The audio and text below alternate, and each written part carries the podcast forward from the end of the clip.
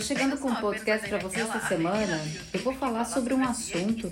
Gerou bastante polêmica, né? Porque vocês sabem que eu tô fazendo lives com advogadas de imigração, que eu tenho parceria, né? Tanto a doutora Flávia como a doutora Karen, elas sempre participam do meu Instagram, do meu canal e também aqui do podcast. E a gente sempre traz assuntos que vão ajudar vocês de alguma forma na questão imigratória, porque elas são doutoras em direito e são profissionais, ou seja, sabem muito bem como orientar vocês nessas questões legais. E justamente por fazer essas as lives né, no Instagram com as advogadas de imigração, sempre acaba surgindo assuntos que geram muita polêmica. E justamente por causa desses assuntos, eu decidi trazer particularmente esse assunto em questão, que foi o tema da nossa live essa semana com a doutora Flávia, que foi um ponto que muitas pessoas abordaram, a questão da renda passiva e da prestação de serviços. Aí gerou uma, uma polêmica muito grande, porque a doutora Flávia, advogada de imigração, ela explicou muito bem sobre como que funciona de acordo com a interpretação da imigração americana, como que funciona quando alguém está aqui com um visto e não tem permissão legal de trabalho, que ela pode se prejudicar por questões que ela faz, né, por atividades que ela faz aqui, porque muitas pessoas não entendem a diferença de renda passiva com prestação de serviços. Aí, como gerou muita polêmica, eu decidi fazer o podcast aqui para vocês para tentar explicar de uma forma melhor, né, o que que ela quis dizer com renda passiva e prestação de serviços. Inclusive, para quem não assistiu a live, eu super sugiro, ela ficou gravada no meu IGTV e a doutora Flávia é muito cirúrgica nas respostas para vocês. Eu acho que é muito importante vocês entenderem um pouquinho mais do que eu tô falando e principalmente na questão legal, por ela ser uma advogada de imigração. Aqui eu só vou dar uma, uma explanação para vocês de acordo com o que foi tratado ontem de uma forma um pouquinho mais aprofundada, tá? Por exemplo, vocês questionaram muito, Dani, eu tô aqui nos Estados Unidos e quero dar coaching, porque eu sou coaching, tem muita gente que tem formação em coaching ou está se, se formando em coaching, ou consultoria, ou mentoria, porque é uma forma das pessoas ganharem uma renda extra com consultoria, com coaching, com mentoria. E é super válido, porque muita gente tem expertise mesmo, ou acaba dominando determinado assunto e aproveita para o quê?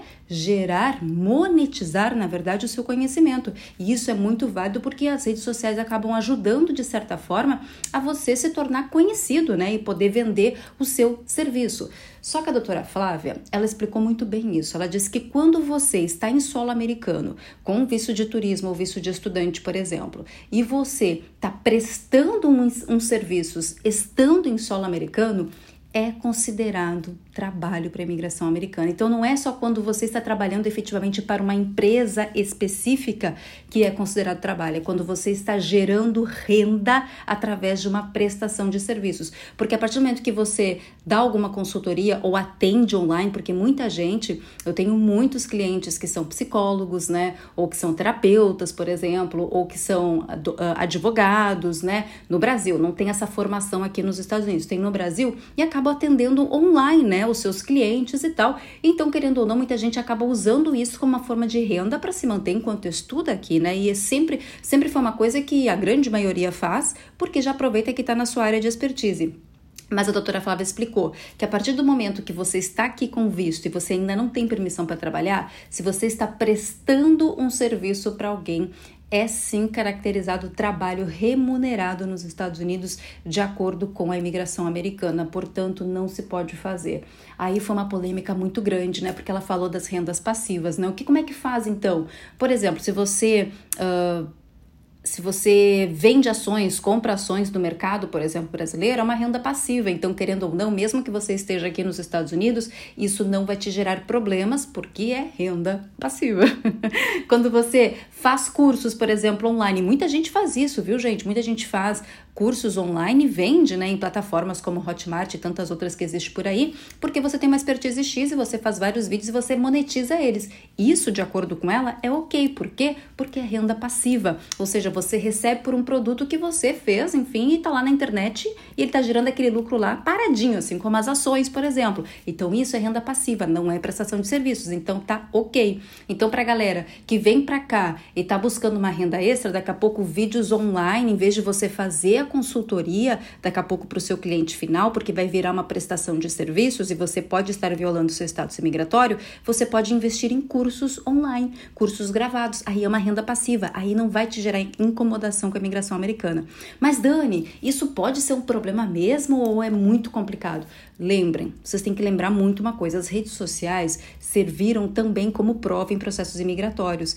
Tanto que a doutora Karen deu um exemplo, e está também gravado no IGTV, de uma pessoa que estava aqui com visto de turismo e dando aulas de surf e tinha uma página no Instagram e no Facebook. E por causa dessa página, a imigração descobriu e mandou uma notificação para ela pedindo para ela sair do país. Então, gente, pode acontecer porque as redes sociais elas viram uma vitrine para vocês captar clientes, mas também viram uma vitrine para a própria imigração americana. Então pode acontecer de você estar tá prestando um serviço e sem saber você ser prejudicado. Um dia daqui a pouco você recebe uma notificação dizendo, ó, oh, descobrimos que você está violando o seu status migratório porque você está prestando um serviço X, sendo que você é um estudante ou um turista aqui nos Estados Unidos.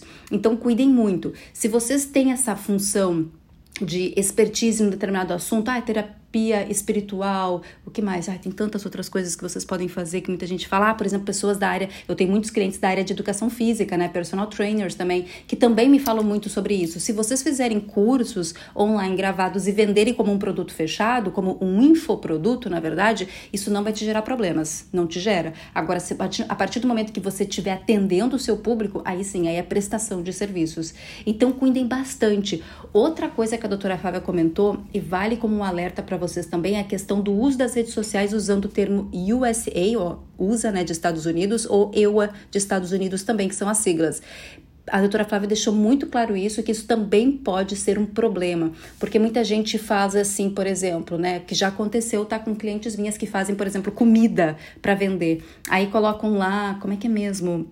Eu vou dar um nome, um nome fake aqui para vocês não associarem a ninguém, porque eu não estou associando, não estou falando de uma pessoa especificamente, dando mais ou menos um exemplo para vocês se situarem. Mas, por exemplo, a pessoa tem um pão de queijo, pão de queijo que é super tradicional aqui. Aí bota, sei lá, bota pão de queijo USA ou EUA pão de queijo nos Estados Unidos, pão de queijo no Zewa, no Zewa aqui nos Estados Unidos no Instagram ou no Facebook, enfim, cria páginas para o seu produto para vender, né, para conseguir vender. Isso pode ser um problema, a doutora Flávia comentou, porque a partir do momento que você coloca EUA USA num, numa rede social de uma empresa que você não tem nos Estados Unidos e você não tem permissão legal para trabalhar e você está prestando serviços, isso pode gerar um, problem, um problema imigratório muito grande. Então ela falou que tem que ter cuidado também na nomenclatura que você coloca para os seus serviços nas redes sociais. Eu achei muito bacana as, as orientações que ela deu e eu quero trazer para vocês também, até para vocês se precaverem, porque eu não quero que ninguém também tenha algum tipo de problema daqui a pouco numa troca de status ou no processo de legalização. Vai que você consiga aí uma empresa para um H1B, para um H2B, ou até mesmo você entra com o processo de EB1, EB2, EB3 e essas questões acabam te complicando, né, no teu processo de legalização, porque é tudo que a gente mais quer, é conseguir fazer nossa escadinha aqui e daqui a pouco por errinhos que a gente nem imagina, a gente coloca tudo para perder. Então cuidem bastante, cuidem com as nomenclaturas nas redes sociais, tentem evitar usar termos de Estados Unidos nas suas redes sociais, caso você seja um prestador de serviço. Se você presta serviços, por exemplo, estando aqui dentro dos Estados Unidos, tenha muito cuidado também, porque, como a doutora Flávia falou, isso também caracteriza trabalho, porque você está em solo americano, essa é a questão. Você está em solo americano. Porém, se você tem um produto fechado, um infoproduto que você comercializa na internet ou você tem ações, por exemplo, nessas questões é, é totalmente ok, porque é renda passiva, como ela falou. Renda passiva pode, prestação de serviços não pode. Outra coisa que ela falou, gente, que vale a pena também abordar aqui é a questão de youtubers, né? Que ela falou uma coisa muito bacana que ela disse assim: quando você uh, vem para os Estados Unidos, por exemplo, e você abre um canal estando nos Estados Unidos para mostrar a vida aqui e você monetiza esse canal, também pode ser considerado pela imigração como violação do seu status imigratório.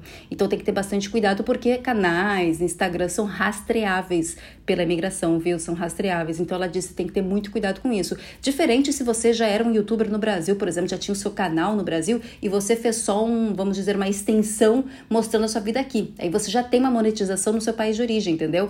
Aí é um pouco, é um pouco diferente. Mas agora, quando for constatado que a pessoa abriu um canal já estando aqui, mostrando a vida aqui, pode ser um complicante, viu? Pode ser caracterizado sim violação do status imigratório. É muito importante vocês saberem disso para poder se, sabe, se precaver também dessa situação, porque a gente não sabe como que a imigração vai se comportar a partir de agora. Eu mesma, gente, não sabia desses detalhes. Eu não tinha noção que se a pessoa fizesse uma prestação de serviços online, por exemplo, recebendo no Brasil, eu não imaginei que isso poderia dar um problema para ela. Eu achava que estava tudo ok, por quê? Porque o recebimento é no Brasil. Mas como ela explicou, se você está prestando um serviço estando em solo americano, por exemplo, você está trabalhando em solo americano, é considerado violação. Eu achei bem bacana, eu quis trazer aqui para poder explicar melhor para vocês a diferença né, de renda passiva e prestador de serviços, até para vocês já terem noção de tudo isso e já poder se readequar, né, para, sei lá, para algumas questões que vocês buscam fazer, é bem importante isso também. Tá liberado, muita gente me perguntou assim, mas Dani, se eu quiser dar palestras, por exemplo, se eu quiser dar palestras é permitido? Pode, se você, tipo, por exemplo, for convidado para dar palestras no Brasil e você tá aqui nos Estados Unidos estudando ou na Europa, por exemplo, isso é OK. Isso não tem problema desde que os seus rendimentos sejam no Brasil. Entendeu? A questão é quando você começa a fazer um trabalho estando aqui dentro dos Estados Unidos.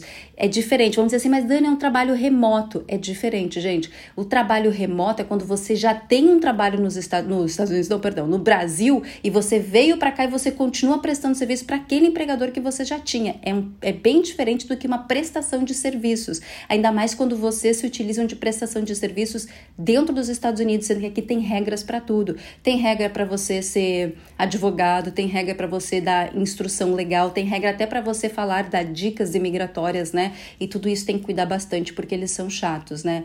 Mas enfim, é importante dar, fazer esse diálogo com vocês para vocês entenderem um pouquinho mais como que funciona tudo isso. Eu mesma, no meu segundo green card, eu comentei para vocês, eles demoraram bastante para me dar o resultado, até porque depois que passa tudo isso a gente entende, né? Por que, que eles demoram? Porque eles fizeram todo um rastreio das minhas redes sociais para ver o tipo de conteúdo que eu tinha, para ver como eu me portava nas redes sociais e também para ver todos os vínculos que eu tinha com o país, minha declaração de imposto, enfim, todo o meu histórico de crédito também. Então, por isso que demora tanto para receber a resposta do segundo green card. Mas enfim, só para vocês saberem, fica a dica aí, cuidem bastante, comecem a apostar muito em infoprodutos, pensem por esse lado, daqui a pouco vale a pena, viu? Infoprodutos para vocês pode ser uma saída e eu vou pensar, gente, prometo, ó, Prometo que eu vou pensar em mais algumas ideias, tá? De monetização para quem está vindo para cá com visto de estudante e não pode trabalhar porque não tem a permissão. Eu prometo que vou pensar em mais algumas questões que talvez vocês possam fazer aqui e vou questionar as advogadas se é possível mesmo, se é permitido, se não viola.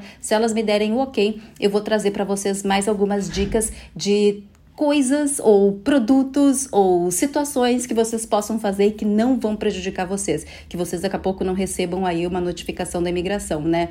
Justamente por, sei lá, por ter colocado na rede que você presta serviço e você tá aqui, enfim, com um visto que não te permite trabalhar. Eu sei que é chato, é chato, a gente não quer isso, a gente por isso que eu disse pra doutora Flávia, tá, mas como é que funciona? Tanta gente trabalhava ilegalmente aqui, como que eles vão saber todo mundo? Eu disse, é, mas tem uma coisa, antigamente não existia rede social, hoje em dia existe e tá tudo lá. tá tudo lá para todo mundo ver.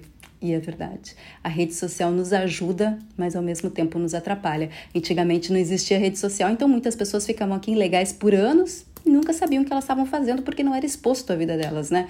Hoje em dia a gente tem as redes sociais e a gente expôs, a gente expõe, exposta é ótimo, a gente expõe muito a nossa vida, né? Então, querendo ou não, é um problema porque pode nos prejudicar futuramente. Mas enfim, tá aí para vocês mais um podcast informativo que eu acho que vale a pena trazer um pouquinho mais, explicar um pouquinho mais sobre esse assunto para vocês. E claro que assim que eu tiver o aval delas sobre dicas para dar para vocês de renda passiva que não vai violar o status imigratório de vocês, eu vou trazer aqui para poder ajudar e vocês poderem ter uma renda extra para poder enquanto estiver aqui estudando, por exemplo, nos Estados Unidos. Combinado? Prometo, tá? Beijos, se cuidem. Espero que esse podcast tenha ajudado vocês vocês. E a gente se vê, claro, no próximo podcast aqui. Beijo, gente. Tchau, tchau.